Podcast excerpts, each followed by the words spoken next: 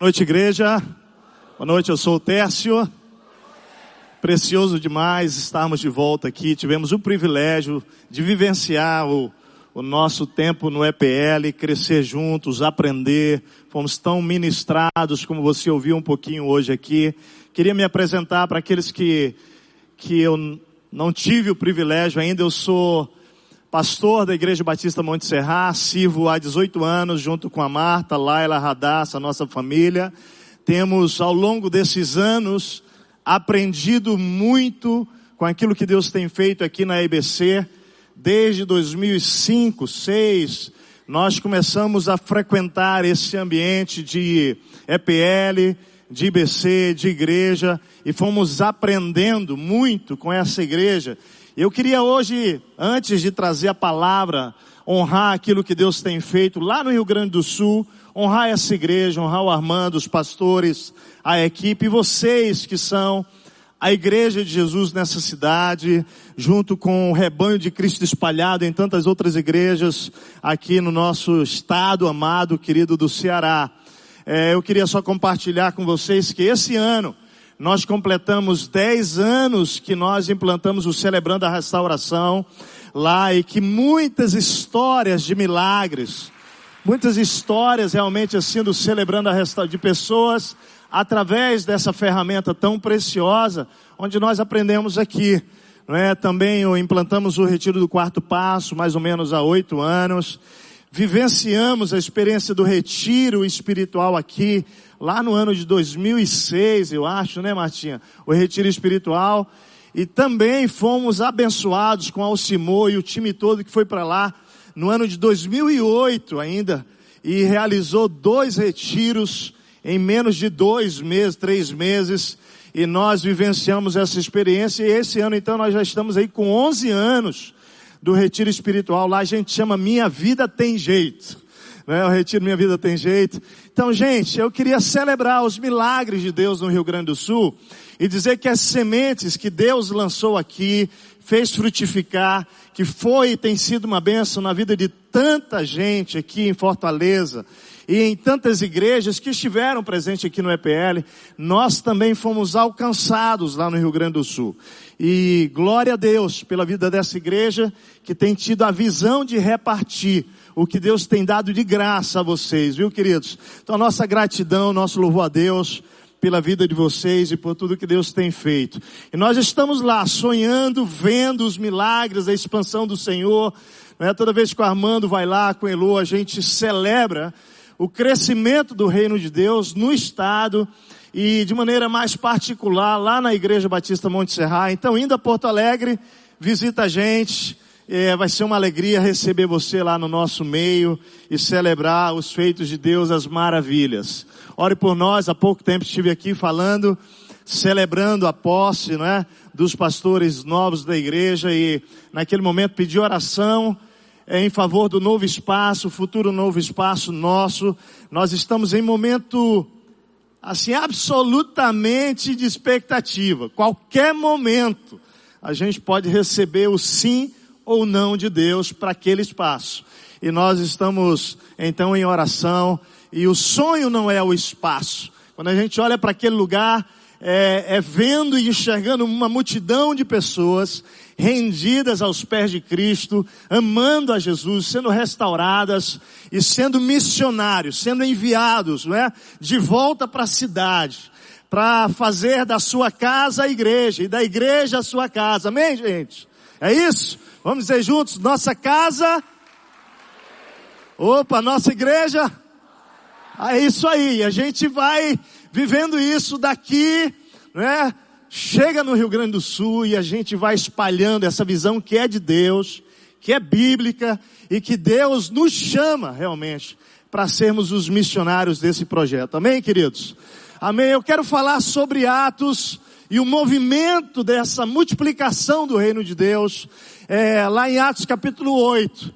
Quero olhar para o DNA dos discípulos que fizeram esse movimento romper Jerusalém, chegar na região da Judéia, ultrapassar aquela fronteira, chegar aos samaritanos, povo desprezado, rejeitado pelos judeus, e alcançar os gentios a partir ali de Atos capítulo 10. Nós vamos focar em Atos 8, vamos olhar para a vida de Filipe. Ok? Um dos sete homens. Vamos olhar para esse homem, para o seu processo, para o seu coração, para a sua postura e para esse movimento de multiplicação de discípulos que chegou até mim, que chegou até você. Vamos abrir lá em Atos capítulo 8. Atos 8. Nós vamos ler todo o capítulo, mas vamos fazer nesse primeiro momento apenas a introdução dos versículos 1 a 13, ok? Vamos fazer isso? Atos capítulo 8, vamos ler versículos de 1 a 13, depois deixa a Bíblia aberta porque a gente vai meditar em todo o capítulo. E Saulo estava ali consentindo na morte de Estevão. Naquela ocasião desencadeou-se grande perseguição contra a igreja em Jerusalém. Todos, exceto os apóstolos, foram dispersos pelas regiões da Judéia e de Samaria. Então começa agora a perceber a, a, a manifestação desse movimento espiritual que transcende Jerusalém, a igreja de Jerusalém, e agora vai romper as regiões da Judéia e Samaria. Alguns homens piedosos sepultaram Estevão e fizeram por ele grande lamentação. Saulo, por sua vez, devastava a igreja, indo de casa em casa, arrastava homens e mulheres e os lançava na prisão. Os que haviam sido dispersos pregavam a palavra por onde quer que fossem. Oh, aleluia. Presta atenção. Nunca foi plano de Deus manter a sua mensagem, manter o amor, o evangelho de Cristo, as boas notícias dentro de uma estrutura, dentro de um contexto. O alvo de Deus é que isso se espalhe, é que isso se movimente. Esse sempre foi o sonho de Deus. E Deus está movendo isso agora, usando a perseguição, amados. Presta atenção. Soberania de Deus. Deus vai usar o que Ele quiser Deus vai agir da maneira que Ele bem entender, para que o reino dele possa avançar e alcançar pessoas espalhadas nesse mundo inteiro. Presta atenção numa coisa aqui. Isso tem um nome. Sabe qual é o nome disso? Amor. Amém, igreja? Nós cantamos uma música hoje sobre isso aqui. Que ele vai subir as muralhas, ele vai derrubar as paredes, o que for preciso Deus fazer. Ele vai fazer, amado. Porque Deus amou o mundo. Vamos dizer juntos? Deus amou o mundo de tal maneira. Oh Deus, de tal maneira. Ele foi capaz de dar o filho por causa desse amor. Eu não sei se você está aqui, amiga, convidado, eu quero dizer que Deus amou você. Ele fez um grande movimento. Você vai ver hoje à noite isso. E o que estava no coração de Deus, amados, era a minha vida. Era a sua vida.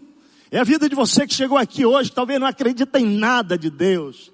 Talvez não acredita em nada nessa história toda aí. Deus amou você. Deus ama você. E aí olha só para Atos, como é que ele vai fazendo esse movimento. O texto continua, capítulo 8. Os que haviam sido dispersos pregavam a palavra por onde quer que fosse, indo Filipe para uma cidade de Samaria, ali lhes anunciava o Cristo. Quando a multidão ouviu Filipe e viu os sinais miraculosos que ele realizava, deu unânime atenção ao que ele dizia. Os espíritos imundos saíam de muitos, dando gritos. E muitos paralíticos e mancos foram curados. Assim houve grande alegria naquela cidade. Um homem chamado Simão vinha praticando feitiçaria durante algum tempo naquela cidade, impressionando todo o povo de Samaria. Ele se dizia muito importante, todo o povo, do mais simples ao mais rico, dava-lhe atenção e exclamava: Este homem é o poder divino, conhecido como um grande poder. Eles o seguiam, pois ele os havia iludido com a sua mágica durante muito tempo. No entanto, quando Filipe lhes pregou as boas novas do reino de Deus e do nome de Jesus Cristo, creram nele, foram batizados tanto homens como mulheres. O próprio Simão também creu e foi batizado e seguia Felipe por toda parte, observando maravilhado as grandes maravilhas, os grandes sinais e milagres que eles que eram realizados. Glória a Deus, vamos orar mais uma vez. Querido Espírito Santo, obrigado por viver em nós, por habitar em nós, por mover-se em nós, por mover-se por meio da igreja de Jesus na terra, Senhor. Atraindo homens e mulheres, destituindo poderes, desfazendo sofismas, mentiras, engodos, para que vidas possam ter o privilégio de ser tocadas, transformadas, restauradas pelo poder do amor de Cristo Jesus. Amado Deus, nós queremos meditar agora na tua palavra nos esvaziamos de nós mesmos, Senhor, de todo tipo de pensamento que não que não venha do Senhor. Nós pedimos que o Senhor tome agora cativo mentes, pensamentos neste lugar e que hoje seja dia de salvação aqui, que hoje seja dia de encorajamento a esta igreja, que hoje seja dia, ó Deus, do Senhor ministrar de maneira íntima, pessoal, particular, com cada pessoa que está aqui neste auditório, mas também conectado pela internet. Visita-nos, Espírito Santo, de uma maneira pessoal. Abre os nossos olhos e leva-nos, ó Pai, para aquilo que o Senhor tem no seu coração para cada um de nós. É a nossa oração, fazemos no nome de Jesus. Amém, amém e amém. Querido, eu não posso ir para Atos 8 sem passar por Atos 2. Porque todo o movimento desta igreja que nasce em Jerusalém acontece no movimento do cumprimento da profecia de Joel, que se dá lá em Atos capítulo 2. E todos, ou talvez a grande maioria aqui, sabe aquele momento daquela grande manifestação sobrenatural onde Deus então cumpre sobre os judeus que estão ali, e Pedro se levanta cheio do Espírito Santo, ele faz o primeiro, a primeira pregação, o resultado daquela pregação são três mil pessoas. Pode imaginar, toda vez que eu vejo essa, é, eu leio essa passagem, eu realmente fico imaginando como é que os discípulos resolveram para cuidar de três mil de uma vez. Com licença. Que lindo, que poderoso, que especial. Atos 2, um movimento poderoso. Agora, amados, o que me impressiona em Atos capítulo 2 é um detalhe. Para ser bem franco, é muito mais profundo do que toda aquela aquela linda manifestação que acontece. O que me impressiona é que Deus decide na sua soberania, preste atenção, começar um movimento de estabelecer a sua igreja, num dos momentos mais complicados, num dos momentos mais difíceis da história do povo ali em Israel. Eu quero que você observe o que está lá no capítulo 2, querido, no versículo 38. Olha lá. Pedro respondeu: quando no 37, depois da pregação de Pedro, eles perguntam, aflitos no coração, a Pedro e aos apóstolos, irmãos, o que faremos agora? E Pedro responde, arrependam-se, cada um de vocês seja batizado em nome de Jesus Cristo para perdão dos seus pecados e receberão o dom do Espírito Santo, pois a promessa é para vocês, para os seus filhos e para todos os que estão longe, para todos quanto o Senhor, o nosso Deus, chamar. Amém, igreja? Aquele Espírito, ele veio sobre você e sobre mim quando nós reconhecemos que somos pecadores, que éramos pecadores, e confessamos a Cristo como Senhor e Salvador da nossa vida e cremos que o sacrifício de Cristo na cruz era suficiente para pagar a dívida que eu tinha, que você tinha, amém igreja?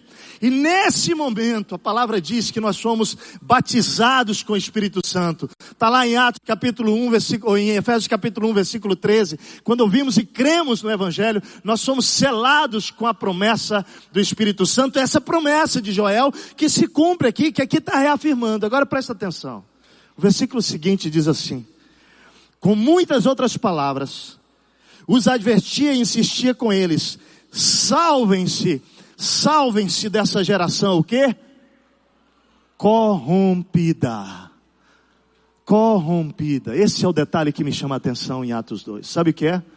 Deus decidiu levantar uma igreja cheia do Espírito Santo, revestida do poder do Espírito Santo, no momento onde a geração estava tomada pela corrupção no seu coração. Preste atenção, alguma, alguma identificação com hoje? Sim ou não, gente? Sim ou não, gente? Então, nós precisamos entender que nós estamos nesse movimento espiritual e que não importa a época, o tempo, a fase, o processo de uma nação, Seja qual for, nós precisamos entender que Deus levanta uma igreja viva, cheia do Espírito, no pior momento daquela nação, ou um dos piores. Isso significa, amados, que Deus tem um propósito, você precisa entender isso por trás disso. E é só olhar o versículos 42 a 47, que você vai ver que logo, logo, essa igreja cheia do Espírito Santo, agora ela começa a ser uma agente de mudança da cultura daquele povo. É só estudar o texto de 42 a 47, você vai ver mudanças aqui nos conceitos e valores, porque eles são mergulhados na doutrina dos apóstolos, ou seja, na sã doutrina. E quando a gente fala de sã doutrina, é simples, o princípio é simples. A gente está falando dos valores, dos princípios, dos ensinos que produzem saúde para a vida. Sã doutrina são ensinos que produzem vida, saúde. E os apóstolos receberam isso de Jesus, e agora essa cultura está sendo transformada através disso. Meu amado, é tão profundo o impacto dessa igreja cheia do Espírito Santo, que começa a mexer no bolso do povo. Eles começam a repartir uns com os outros o que eles têm, porque até então aquilo é meu. E Deus se movimenta na igreja com o seu espírito, amado. E eles começam a ter compaixão uns dos outros, das necessidades uns dos outros. E aquilo que é meu agora se torna nosso. O meu problema é o seu problema e o seu é o meu problema. E nós vamos nos cuidar mutuamente, igreja. A mudança da cultura corrupta é tão profunda, queridos, que vai abalar os relacionamentos eles vão para dentro das casas. E eles começam a viver agora dentro das casas. Eles começam a orar uns com os outros, a comer uns com os outros. O individualismo sai. Nós vamos começando a experimentar essa, essa realidade espiritual da comunidade. Do corpo de Cristo. De sermos um, um corpo só, ligados à cabeça que é Cristo. Olha para o texto, você vai ver eles orando, louvando, tem uma nova dinâmica de viver a vida, que é na dependência do Espírito Santo. Esse processo vai mudando a cultura. E amados, é tão profundo porque você já vai ver lá em capítulo 3, essa igreja cheia do Espírito Santo, o milagre acontecendo, Pedro explicando o milagre do coxo sendo curado. Capítulo 4, vem a pressão sobre aquela igreja em Jerusalém, que está vivendo cheia do poder do Espírito Santo. Isso é uma coisa que a igreja precisa entender. Todas as vezes que a igreja decidir andar na dependência do Espírito, movida pelo Espírito Santo, na obediência ao Espírito Santo, cheia do Espírito Santo, vai se levantar resistência de todos os lados, meu amado. Vai se levantar resistência na tua casa vai se levantar resistência no teu trabalho, vai se levantar resistência no governo, vai se levantar resistência de todos os lados. Mas essa igreja não é tímida e ela avança. Pedro explica o milagre do capítulo 3, vem mais uma relação de é, eu chamo relatório das conversões da igreja primitiva. Cinco mil pessoas. E aí você vai vendo, capítulo 5 vem disciplina na igreja. Ananias Safira. E o texto vai dizer que vai crescendo o temor daquela igreja. O temor daquela igreja vai crescendo. Capítulo 7. Estevão faz um belo discurso e o final daquele discurso é o quê? Morte. E aí nós chegamos no capítulo 8 e eu quero te convidar para olhar para isso. Amados, eu quero pensar com você o seguinte: qual é, ou quais são, melhor dizendo, as características desses discípulos que mudaram a história naquele tempo? O capítulo 6, amado, é o momento em que há uma crise, eu diria que talvez a primeira crise na igreja primitiva de crescimento, porque as mulheres viúvas gregas estavam sendo deixadas de lado. Você lembra o texto que vai que vai dizer que Deus separa homens cheios de boa reputação, cheios de fé, de sabedoria, cheios do Espírito Santo. Filipe está lá como um desses homens. Um homem cheio de sabedoria e cheio do Espírito Santo. A pergunta é: qual é o DNA dos discípulos, queridos, que foram instrumentos de Deus para que o Evangelho saísse de Jerusalém, rompesse Judéia, Samaria, alcançasse os confins e visitassem você e a mim? Quais, quais foram as características desses discípulos? Eu queria começar. A primeira característica é que eles eram movidos pela consciência espiritual da missão. É importante a gente falar sobre isso porque parece que às vezes a gente fica esperando que alguma voz sobrenatural, que alguma coisa muito doida aconteça, a fim de que eu me envolva, me envolva, a fim de que eu me entregue, querido, para ser um instrumento nessa terra de proclamação do amor de Cristo Jesus. Igreja Batista Central de Fortaleza, Deus vai continuar movendo uma revolução no Ceará. Deus vai continuar fazendo uma obra extraordinária em Fortaleza. Deus vai continuar fazendo uma obra extraordinária na sua cidade, se você não é daqui. Se você decidir se mover em obediência, em, eh, desculpa, é, se mover de acordo com a consciência da missão espiritual que nós já temos recebido lá na palavra. Ele disse que lá em Atos capítulo 2 que nós seríamos testemunhas porque nós receberíamos o Espírito de Deus para sermos testemunhas em Jerusalém, Judéia, Samaria e confins da terra. Todo o poder que eu e você precisamos e toda a o envio de Deus para irmos e proclamarmos Cristo já aconteceu, amado. Você não precisa de nenhuma revelação especial de Deus para isso mais. O que nós precisamos é nos mover pela consciência de Deus, amém? Cada um de nós sair daqui e dizer, Deus, eu vou abrir a minha casa. Ah, mas Deus, eu ainda não ouvi o Senhor falar nada sobre isso. Não, amado. Nossa casa, nossa igreja, é pela missão, é pela consciência. Deus não vai enviar anjos para isso, o privilégio é nosso, amado. É meu e é seu de proclamarmos Cristo nessa cidade, de fazermos o que for preciso para isso, para que pessoas venham ao conhecimento de Cristo Jesus. Agora eu quero que você olhe para o texto comigo, porque, amados, quando a gente se move pela consciência, porque observe no texto que Filipe não recebeu nenhuma ordem de Deus para ir para Samaria. Você percebeu no texto isso? O texto diz que a perseguição vem sobre eles, e ele então se move. É uma multidão, gente, se movendo. Só os doze ficaram lá em Jerusalém, não é?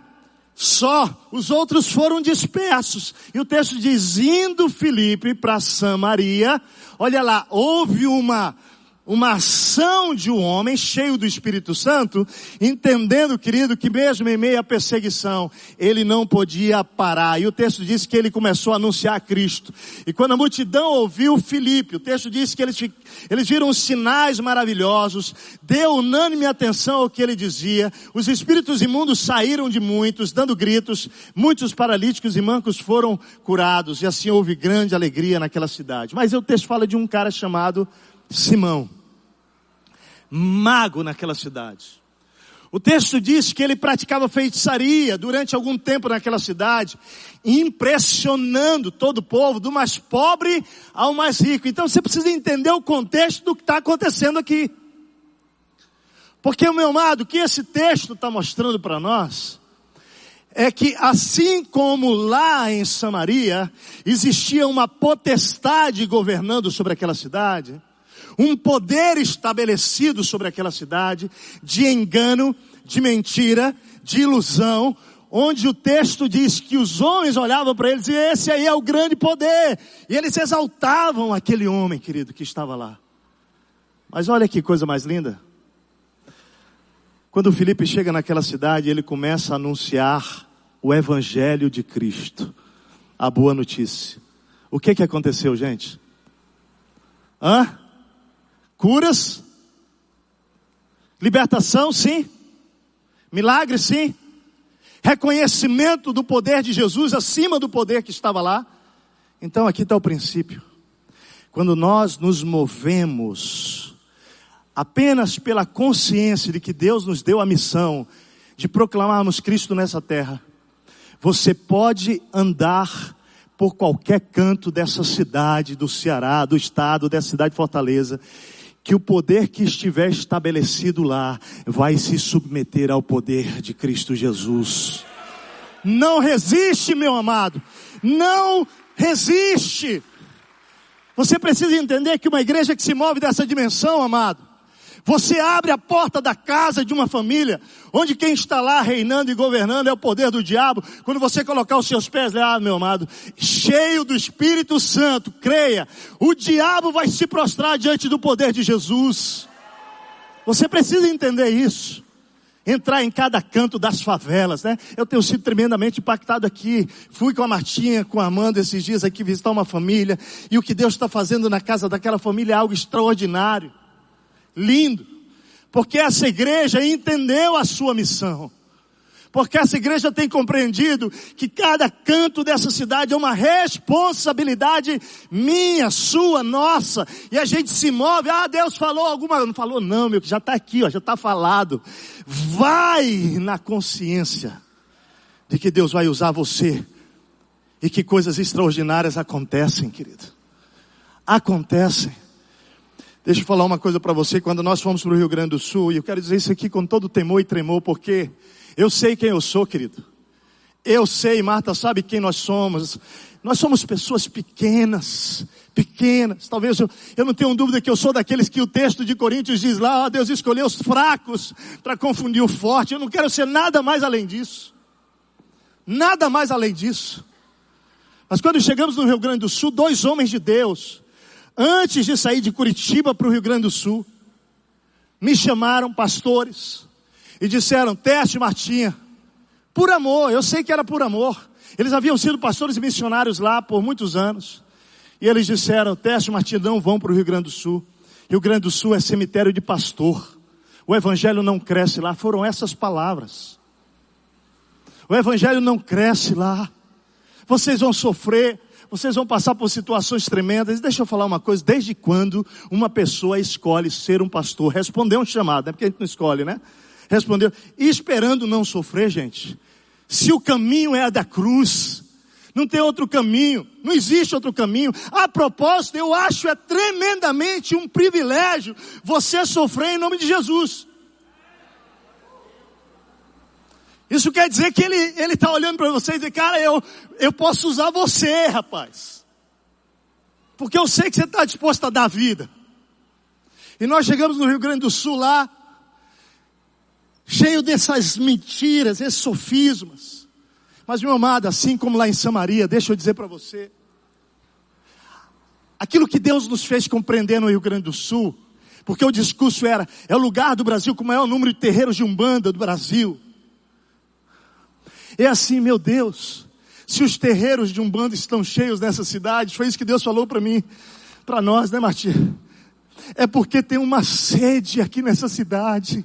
O povo está desesperado, gente. Eles estão buscando o que, o que encontrar. Só que o povo de Deus foi para debaixo da mesa. A candeia, você que é luz, meu amado, se escondeu. Então o evangelho estava minguando no Rio Grande do Sul, não é porque é o Evangelho, porque o Evangelho é o poder de Deus para a salvação de todo homem. Então como é que é que funciona no Ceará e não funciona no Rio Grande do Sul? Eu vim aqui para o EPL, eu vim aqui para a igreja, para a tenda, eu e Martinha, a gente chorava, lembra Martinha?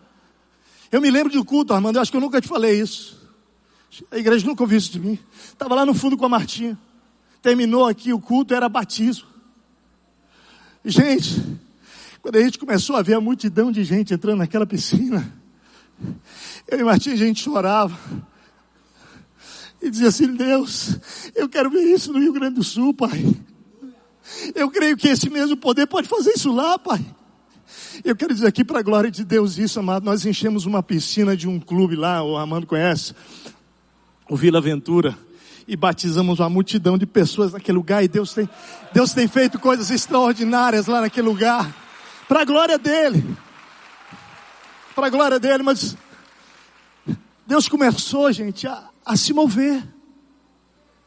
Eu, menino de 29 naquele tempo, mas tinha 23 aninhos.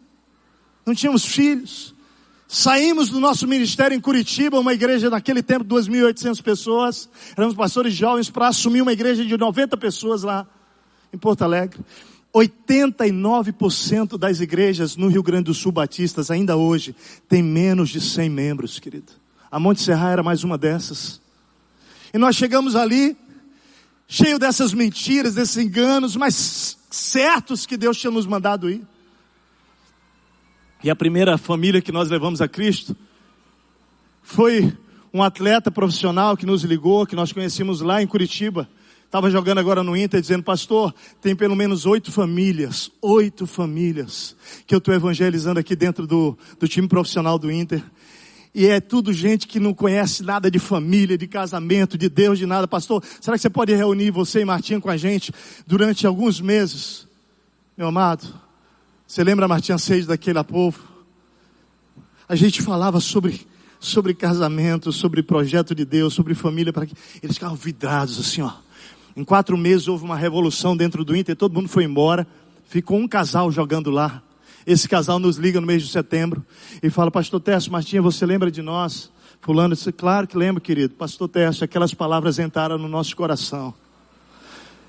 Eu vivo com a minha namorada há anos, quero acertar a nossa vida e eu quero conhecer isso, eu quero saber o que, que é isso. Gente, eu falei para ele, ó, nós vamos fazer seis a sete encontros pré-nupciais, você aceita? E aí eu faço seu casamento. E o nosso plano era no meio daqueles encontros, trazer o centro da família, trazer Jesus, né? É Ele, é Ele quem pode sustentar uma, uma família, uma história, uma casa, pegar duas pessoas com culturas diferentes, pessoas com tantas dores, com, trazendo malas que têm coisas lindas, mas coisas horríveis, e abrir essas malas e começar a fazer uma nova mala. Se Jesus não tiver nisso aí, vira uma loucura. Gente, para a glória de Deus, no quarto encontro nós trouxemos Jesus para o centro do processo e aquele casal confessou a Cristo, era o primeiro fruto nosso naquela cidade. Era sede, gente, sede de Deus, sede de Deus. Esse casal depois saiu de lá, foi para Itália, foi para Rio de Janeiro, para Minas, e eles têm dado frutos por onde eles têm andado. E deixa eu te falar, creia, quando você se move no poder do Espírito Santo, o poder que está lá estabelecido no coração da pessoa vai ser destituído porque ninguém, ninguém é como Jesus. Eu acho que eu contei essa história há algum tempo aqui, eu não, não me recordo bem, mas me permita repeti-la se eu já contei.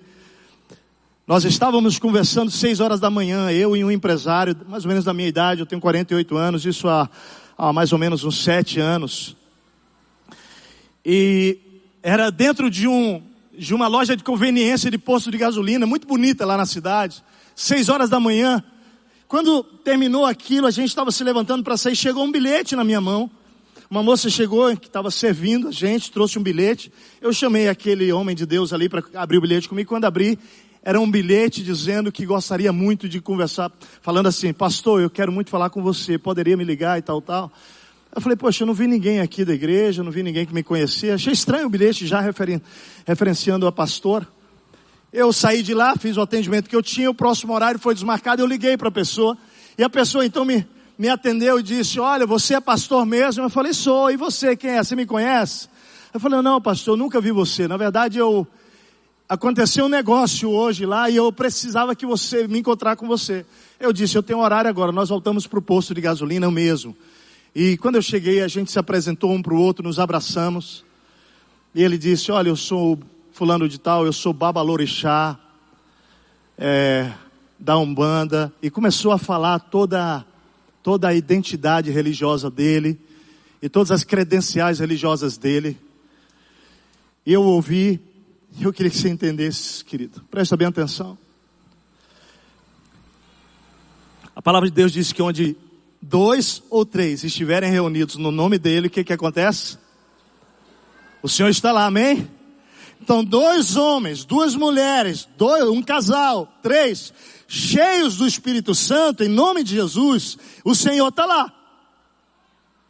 O Senhor está lá, amado. Ele disse assim, pastor, você falava com aquele homem e eu não conseguia ouvir o que você falava, eu estava próximo, mas não conseguia ouvir. Mas de repente saiu um tampão e eu ouvi uma frase. E eu queria continuar ouvindo, o tampão fechou de novo. E eu não ouvia nada. E você continuava falando naturalmente. Daqui a pouco saiu de novo o tampão e eu ouvi uma segunda frase. E eu não entendi o que estava acontecendo porque eu queria continuar ouvindo a sua conversa, pastor. E de repente, de novo, tampou aquilo, eu não via nada, mas uma terceira vez saiu o tampão. E esse homem puxa o iPhone dele. E ele diz, pastor, as três frases que eu ouvi eram todo, era tudo que eu precisava ouvir hoje. Aí ele me diz assim, pastor, deixa eu lhe contar uma coisa. Tem dois anos que eu venho nesse posto, abasteço meu carro toda semana aqui. E eu quero parar para tomar um café. Eu quero parar para entrar. E eu nunca entrei nesse posto para tomar um café. Hoje, quando eu parei e abasteci o carro, uma voz disse para mim: desce porque o que você está procurando está aí dentro. Está aí dentro. E ele desceu do carro. E eu sentei do lado daquela mesa de vocês. E ele começa a dizer às 13: falou, pastor, a voz me disse que o que eu estou procurando você tem para me dar. O que que você tem para me dar, pastor? Um babalorixá da Umbanda, pai de santo, amado. Ele pegou o que você tem para me dar. Eu disse, meu querido, é uma pessoa. É Jesus, gente, foi um momento na minha vida. Deus está dizendo, meu filho, eu tô com você nessa cidade, amado. Pensa que coisa linda. Presta atenção, é tão poderoso isso. Isso era uma quinta-feira. Na sexta-feira eu dei uma Bíblia para ele. No sábado ele viajou para a praia. Na sexta-feira ele viajou para a praia porque era dia de noite, né? Lá os tambores tocam. Ele fugiu do terreiro. Foi para a praia com a mulher um empresário ele, contou para a mulher o que estava acontecendo, segunda-feira voltou para o trabalho dele na empresa, bateram lá porque ele também fazia trabalho espiritual lá. E quando bateram lá de manhã na segunda-feira para ele fazer trabalho espiritual, ele falou assim, olha eu não acredito mais nada disso, eu quero falar de Jesus para você. E o Baba Lorixá falou de Cristo na segunda-feira, meu amado.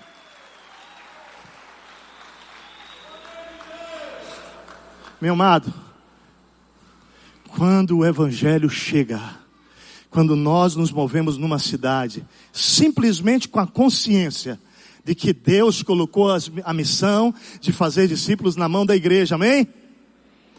Você chega e o poder que está lá vai se dobrar diante do poder de Cristo Jesus. Agora o que eu acho mais lindo ainda aqui, sabe o que é? Que o texto diz assim, olha lá, presta atenção. Versículo, capítulo 8, versículo 8 diz assim, assim houve grande o quê? Grande o que, gente?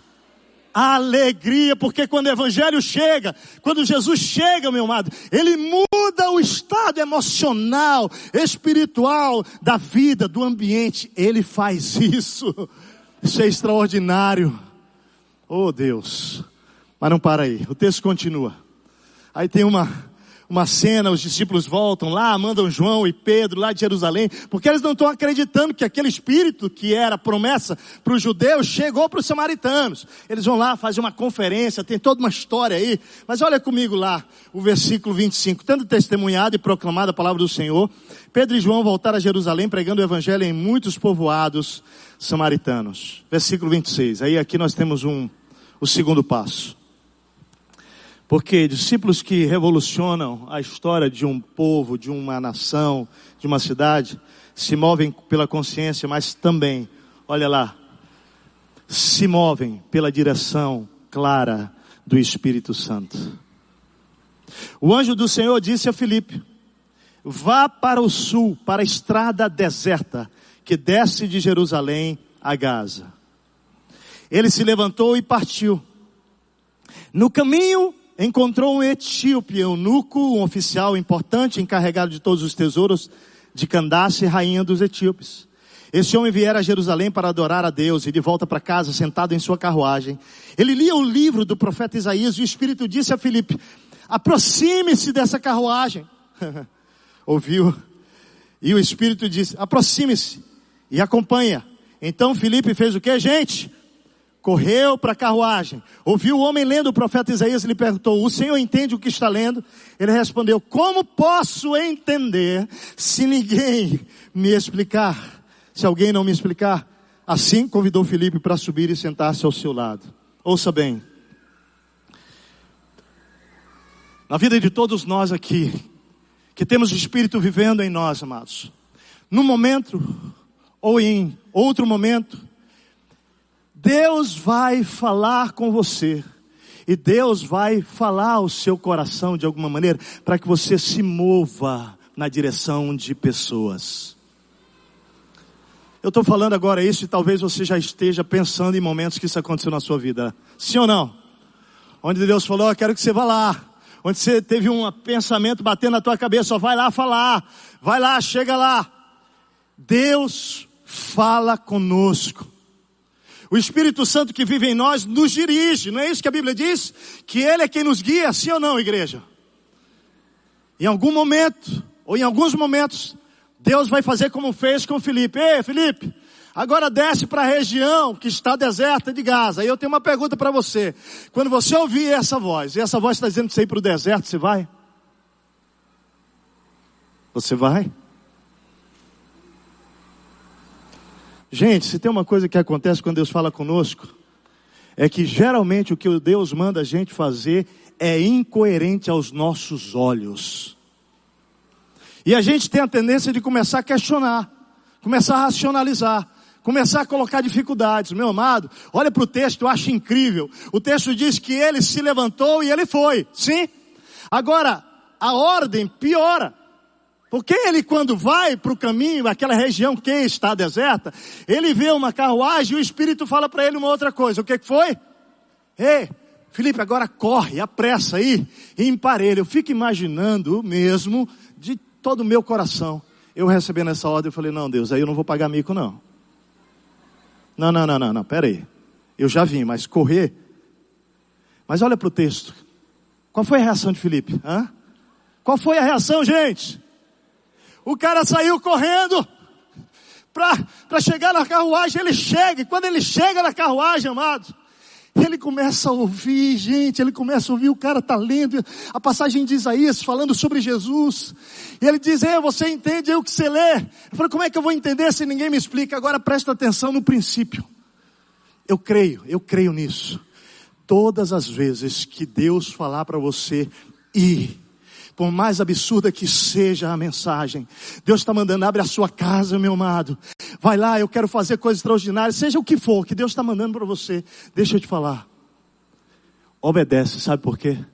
Porque do outro lado lá, Deus já tem em mente pessoas a quem Ele quer alcançar através da tua e da minha vida. E gente, que tipo de gente vai ter lá do outro lado, meu amado? Gente com sede de novo gente com expectativa de entender, gente aberta. Olha o texto, o cara é receptivo, o cara chama para dentro, ele está com vontade de saber sobre aquilo. Amado, Deus vai usar você, Deus vai usar a minha vida, quando nós decidimos obedecer a ordem clara do Espírito Santo a nós. Deus vai obedecer. Oh, ontem eu fui muito impactado, eu e Martinha, a gente apertava a mão assim, porque o pastor Armando chamou o Isaías, né? Isaías, trabalha aqui, nesse lugar.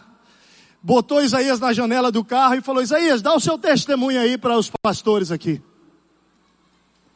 Meu amado, quem é que resiste isso? Quando eu cheguei em casa, eu falei uma coisa para o Armando lá na janta com o pastor John lá em casa. Eu falei para eles assim: o que teria sido do Isaías? Igreja, presta atenção nisso Se aquele discípulo de Jesus, que é membro desta igreja, quando ouviu a voz dizendo, ó, oh, volta lá, porque ele tinha encontrado o cara aqui no terreno, com, uma arma 12, calibre, com droga, com o cara tava piradão, Isaías aí piradão. E o cara quando chegou falou, rapaz, sai daqui correndo, senão eu vou te matar, eu vou é te matar. Não aparece mais no outro dia, não é que o membro dessa igreja aqui, um discípulo de Jesus, um discípulo de Jesus, amado, obediente à ordem do Espírito, dizendo, volta lá, volta lá, volta lá. Eu disse isso ontem à noite, e se ele não tivesse voltado? Provavelmente meu amado Isaías estaria morto há muitos anos, mas porque o discípulo teve coragem de voltar e colocar a sua vida em risco. Ele chegou lá, meu amado. E aí começou o processo do Isaías, porque um simples discípulo, como eu e você, obedeceu a ordem do Espírito Santo. Eu lhe pergunto, quantos Isaías mais tem por aí, amado, esperando você ir? Quantos de nós vai se levantar cheio de coragem, cheio do Espírito e dizer, Senhor, me usa, Pai. Me usa, Senhor. Meu amado, você não sabe o que esse homem vai se tornar. Deixa Deus te usar. Se move nessa direção. Aí o texto me impressiona porque quando eles terminam de ler aquilo, queridos, eles estão passando na beira de um, de um lugar no meio do deserto que tem água e dizem, ei, o que que impede de eu ser batizado aí? Eu falei, nada, você crê em Jesus? Eu falei, eu creio, eu creio que Ele é o Salvador, eu creio nele. Então pronto, desce, batiza. E aí, amado, o texto diz assim, olha só, diz que o eunuco seguiu o seu caminho cheio de quê? Cheio de quê, igreja? De alegria cheio de alegria. Toda vez que o texto está querendo dizer isso, ele está querendo dar uma mensagem para mim e para você, de que quando o Evangelho chega na vida das pessoas, muda a história, muda tudo. Fico imaginando quantas pessoas estão arrasadas nessa cidade, desesperadas, tristes, lá no Rio Grande do Sul. E tudo que Deus vai fazer aqui nessa cidade, no Rio Grande do Sul, vai passar por homens como eu e você, que vão ouvir a voz clara do Espírito e vão fazer o que, igreja? O que, gente? Obedecer corajosamente. Eu sei que nesse processo, por exemplo, que vocês estão aqui, de no, nossa casa, nossa igreja, nossa igreja, nossa casa, o sonho, amados, é invadir essa cidade, todos os cantos, cada bairro com um farol de Deus lá, a igreja lá na sua casa. E sabe o que é que você vai sentir? Medo, temores, inseguranças. Porque entrar nesse caminho para você é entrar no escuro, é entrar num caminho deserto. Mas eu quero te dizer, se Deus está falando ao seu coração, amado, não é? Seja pela consciência, seja por uma clareza que Ele já te deu, seja um discípulo obediente, porque pessoas serão alcançadas através da tua vida. Eunucos estão lá já esperando você, pode crer nisso. Eu vou para o último passo. Qual foi o DNA dos discípulos, querido, que fizeram essa revolução? De multiplicação a quem Deus usou. Vamos falar? Movem-se pela consciência espiritual, repete isso, pode ser? Movem-se pela consciência espiritual da missão, amém? Movem-se pela ordem clara do Espírito Santo, mas aí vem a terceira. Movem-se pela condução sobrenatural do Espírito Santo. Opa, isso aí é meio estranho, pastor. Eu quero que você olhe para o texto, porque existe algo aqui que é sobrenatural. Na verdade, existem alguns textos da Bíblia, né, gente, que a gente fica pensando assim, quando chegar lá eu vou pedir para Deus explicar melhor o que aconteceu. Esse é um deles. Olha lá. Olha lá. Versículo 37. Diz Filipe, você pode se crer de todo o coração? Eu não correspondeu, creio que Jesus Cristo é o Filho de Deus. Assim, deu ordem para parar a carruagem. Então Filipe e Eunuco desceram a água e Filipe o batizou. Quando saíram da água, o Espírito do Senhor arrebatou Filipe repentinamente. O eunuco não o viu mais. E cheio de alegria seguiu o seu caminho. Filipe, porém, apareceu em Azoto. Presta atenção no detalhe. Filipe, porém, apareceu em Azoto e indo para Cesareia, pregava o evangelho em todas as cidades pelas quais passavam. Meu Deus. Meu Deus. Deixa eu explicar o que está acontecendo. Felipe batiza o homem. Uh! Eu fico imaginando mesmo assim, aquela cena extraordinária no meio do deserto, quando ele se levanta, sai da água, ele virando para dar um abraço em Filipe. E ele olha para o lado. É, ô Filipe, eu fico imaginando ele gritando, Filipe. Eu imagino isso. Mas o texto diz que Filipe tinha sido o quê? Arrebatado. E que ele apareceu lá em e de Azoto foi para Cesaré. E lá começou a fazer o que, gente? Pregar o evangelho em todas as cidades. Você vai encontrar esse Filipe lá em Atos 21, versículo 8, estabelecido em Cesaré, nós visitamos aquela cidade lá. Ele com as quatro filhas que agora são profetisas. Agora, meu amado, está acontecendo algo sobrenatural aqui. E para mim, isso aqui é muito forte. Não é o ato de Deus pegar Felipe e fazer uma coisa que nós nem sabemos explicar. Não me peça para explicar, porque eu não estou aqui para explicar isso. O que me impressiona nesse texto, meu amado, sabe o que, que é? Que o Espírito Santo, quando ele olha para o coração de um homem, absolutamente entregue para ele, totalmente dependente, sabe o que que o Espírito faz?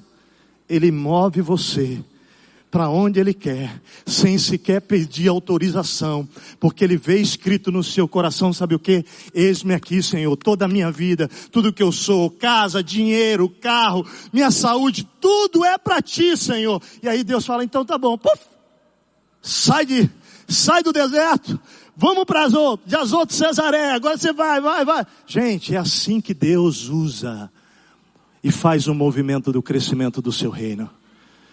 É Deus encontrando homens que se movem pela consciência, homens que se movem pela ordem de Deus, mas homens que Deus move em qualquer momento da sua vida, porque eu e você reconhecemos que nós somos absolutamente servos dele, para que ele nos use como ele quiser. Amém?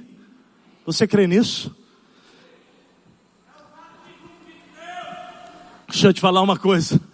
Mais um dos momentos para mim especiais, para nossa família lá foi ganhar a família do Silvio e Patrícia para Cristo.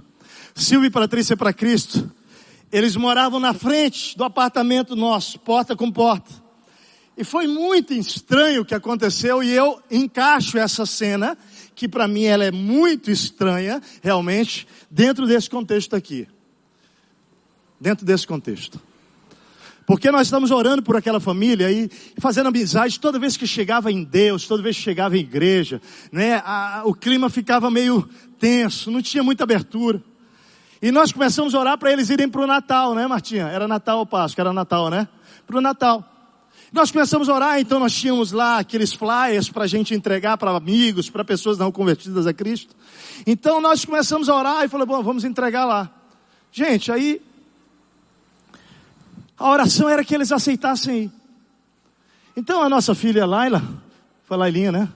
Acho que tinha oito anos ali naquele tempo, nove anos. Não sei nem se tinha isso. Ela pegou o folheto e ela foi lá, o flyerzinho, e fez o quê? Colocou embaixo da porta da família. O que eu vou te contar agora eu descobri depois. No segundo dia, a Laila nossa filha, que tinha lá essa idade aí, 7, 8, 9, sei lá quantos anos ela tinha naquele tempo, ela pegou um segundo folheto e colocou debaixo da porta de novo. Eu e Martinha não sabíamos disso. Terceiro dia, a Laila levanta e vai lá e põe um terceiro folheto lá. Você lembra o que está escrito lá em Atos capítulo 2, que Deus vai usar as crianças, sim ou não? Você crê nisso ou não? Meu amado, Ele usa o que Ele quer. Quarto dia, minha filha, nossa filha, vai lá e up, coloca mais um quarto folheto. Deixa eu te falar, aquela família, quando recebeu o primeiro folheto, e agora já estou te contando a história depois que eu soube. Olhou o folheto, falei, esses crentes, hein? Ah, acho que não tem jeito. Nós vamos ter que ir, ah, mas é só um convite, então não dá para ir, nós não vamos só uma pessoa. Se tivesse mais convite, quem sabe? Chegou o segundo convite. Aí eles começam a conversar aí, tem dois convites, eu acho que então nós não vamos ter escapatória para ir. Chegou o terceiro convite, e tem três convites. Quando chega o quarto convite, o rapaz, o, o líder da família, falou assim: Olha, Chegou o convite para todos nós, vai ser falta de educação que a gente não vá. Então nós temos que nem que seja agora por constrangimento. Deixa eu te falar uma coisa. Nossa filha, ela não ouviu uma voz de Deus, ela nem sequer tinha consciência. Mas Deus, quando Ele quer, Ele faz o sobrenatural para alcançar a vida de alguém. Quem é que sabia o que estava na cabeça da família lá? Quem, gente? Quem? Então ele fez a nossa filha se mover quatro vezes, para que na quarta vez aquele homem não tivesse mais desculpa. Sabe o que aconteceu? Eles foram, se converteram. Meu amado, para a glória de Deus, tem dez anos que eles estão convertidos. Hoje eles lideram, fazem parte da equipe do Retiro Minha Vida Tem Jeito, na nossa igreja. Deus fez milagres naquela família, queridos.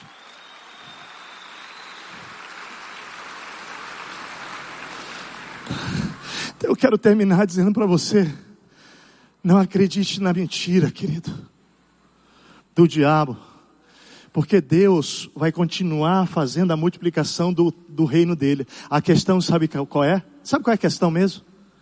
É se você quer fazer parte disso ou não, porque Ele vai fazer, amado, com você ou sem você, Ele vai fazer.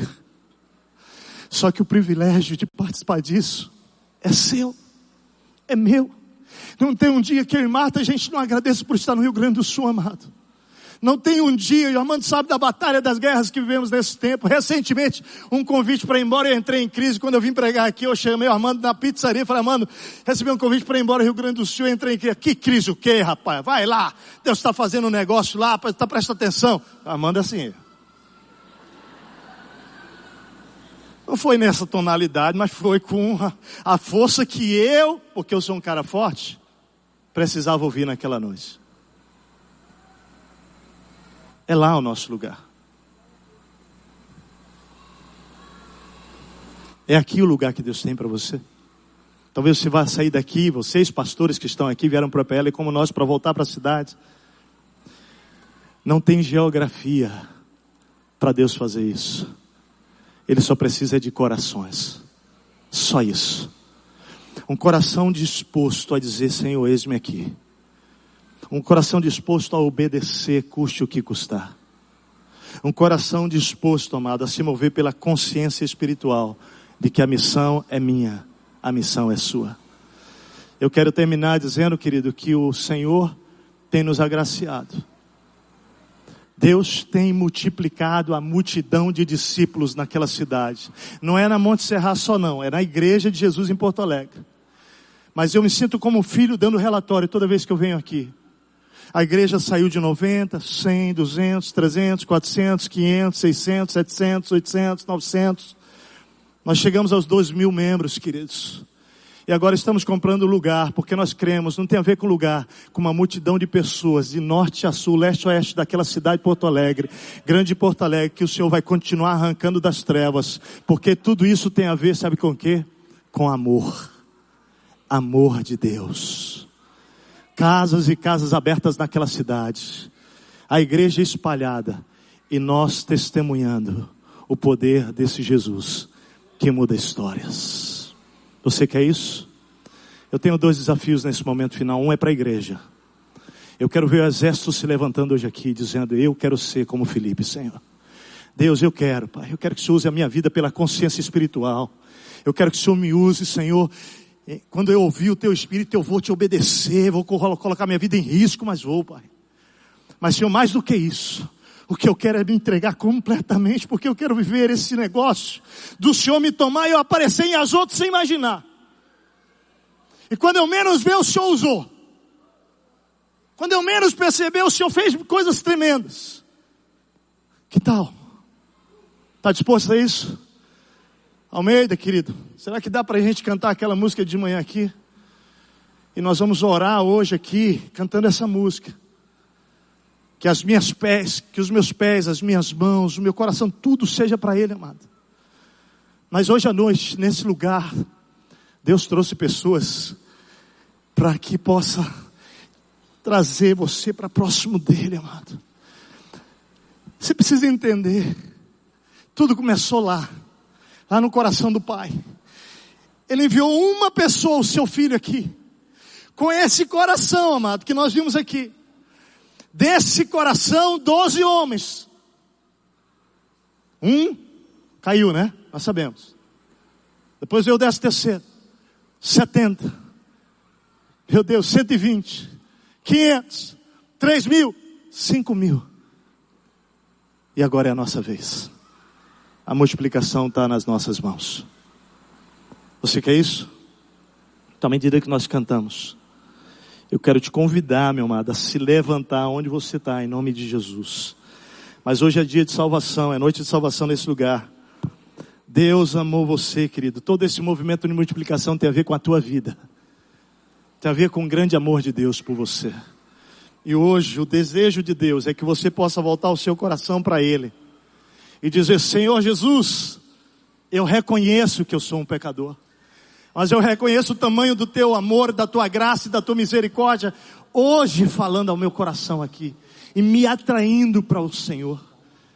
Meu querido, se você reconhecer que o sangue de Jesus é capaz, suficiente de perdoar você de todos os seus pecados, Basta você colocar a sua fé nele hoje aqui. E o Senhor vai te dar uma nova vida, um novo coração, e Ele vai colocar o Espírito dele em você, e vai batizar você com esse Espírito hoje à noite. E sabe como você vai sair daqui hoje? Você vai sair daqui hoje como um missionário já. Você vai sair daqui e voltar para sua casa e você vai contar os milagres que Deus fez na tua vida.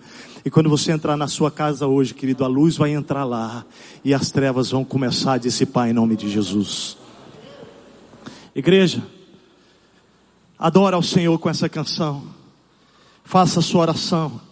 Eu queria que você, que é nosso amigo convidado, pudesse ouvir esta canção e responder ao Espírito Santo aquilo que ele está falando. Há um convite de Deus a você hoje para que você entregue a sua vida a Ele e faça dele o seu Senhor e o seu Salvador.